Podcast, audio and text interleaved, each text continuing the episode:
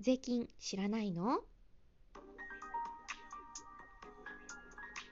税理士リーナの税をシリーナこんにちは税理士リーナです。松竹芸能1年目の税理士芸人が税のことを楽しくお話しして身近に感じていただく番組です。さてですね今回はあの前々回 TikTok のコメントにコメントをするという回があったんですけれどもその時にあの今までにないぐらい桁違いの反響をいただきましてあれあのお一人の方がいっぱいリアクションしてくださってるんですかね。あのたくさんあのいいねとかネギボタンをいっぱい押していただきましてまああの笑うボタンが1個もなかったのはお笑い芸人としてかなり反省せなあかんなと思ったところではあるんですけれどもあの笑いがなくて本当申し訳なかったです。あの今日もちょっと笑いボタン押してもらえるかどうかものすごい不安ではありますけれどもあの笑いは今のところ予定してないのであのちょっと申し訳ないんですけれどもでもあのハートマークとねネギマークをもう100を超えるリアクションをしていただいたのは初めてだったのでものすごくありがたいなと思って両方足してね800ぐらいになってたのかな。あのね本当に押してくださった方本当にありがとうございます。であの TikTok を見てくださった方がこちらのラジオトークを聞きに来てくださってあのリアクションをくださったのかなとこちらでは捉えておりましてあの 本当にありがとうございました。もしあの自分だよっていうことを言ってくださる方いらっしゃったら TikTok のコメント欄でも構わないのであのネギボタンを押したよと言ってくださいね。あの、どっから来てくださってリアクションしてくださったんかなとちょっと思ってしまったので、あの、よかったら、あの、教えてください。はい。で、あの、あまりにリアクションたくさんいただいたので、あの、こういうのを求めていただいてるんかなと捉えましてですね、今回も TikTok のコメントにコメントをしてみました。の回にします。はい。ということで、えっ、ー、と、今回もね、ちょっと、えっ、ー、と、コメントいっぱいいただいてる動画が、あの、やっぱり君が払った税金、えっ、ー、と、地方税、国税、いくらか分かってるっていう、納税意識持ちなさいっていう動画が、やっぱりね、あの、熱いコメントがものすごく多いんですよ。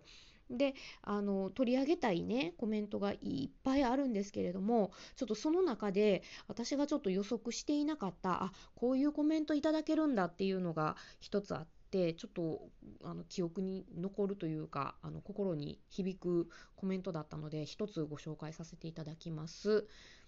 えーと、コメントを読ませていただきますね。父が亡くなり相続税を納税しました。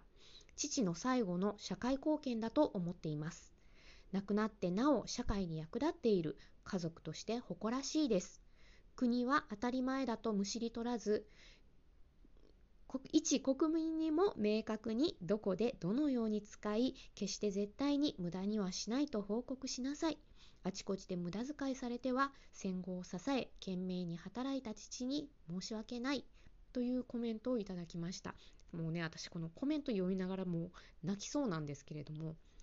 あのきっとねご家族に財産をたくさん残されて亡くなられたんでしょうけれどもあの生きてらっしゃる間もきっとそういう方だったらねあの戦後支えてものすごく働かれてあの毎年毎年あのもしかしたら法人税もかもしれないしあの所得税ももちろんねたくさん納めてこられた方だったんじゃないかなとあのお察しします。それであのそれでもなおあのずっとね生きてる間もずっとたくさん高額納税されてきたにもかかわらず亡くなって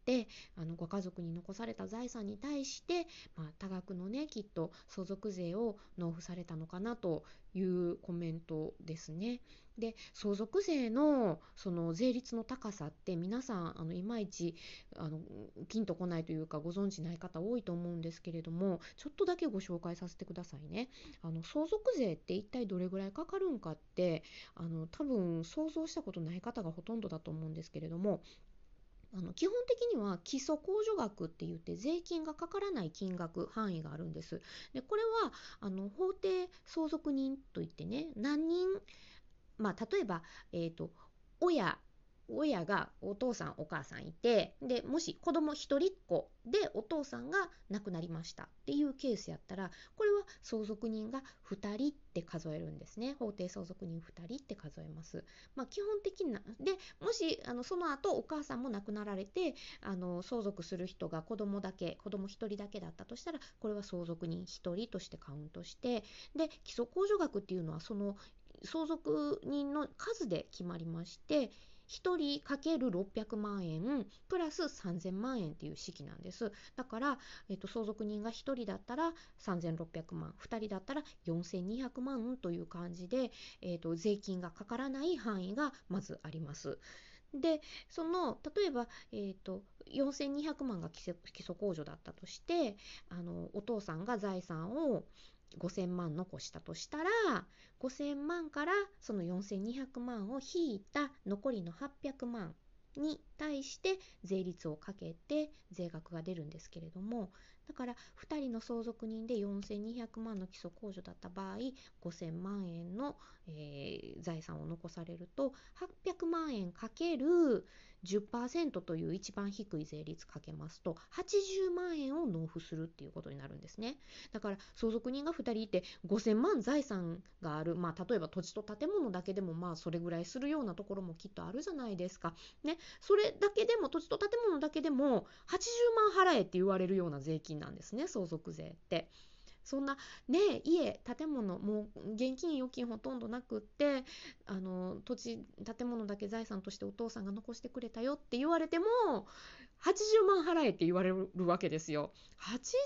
80万ってって感じですよね。だからこれが一番低い税率の10%で計算したところなんですね。で、あの基礎控除を超えた1000万円までのところは10%なんですよ。でこれが階段式でどんどんどんどんと上がっていきまして例えば1億円超えたらその部分は、えーと、30%あ1億円までは30%とかね。2億円までは40%みたいな感じで税率がどんどんどんどん上がっていきます。3億円以下は 45%6 億円以下は50%ね。6億円超えた部分は55%ね、55%って半分以上持ってかれるわけですよ財産のね。であのきっとねこのこの方が書かれてるその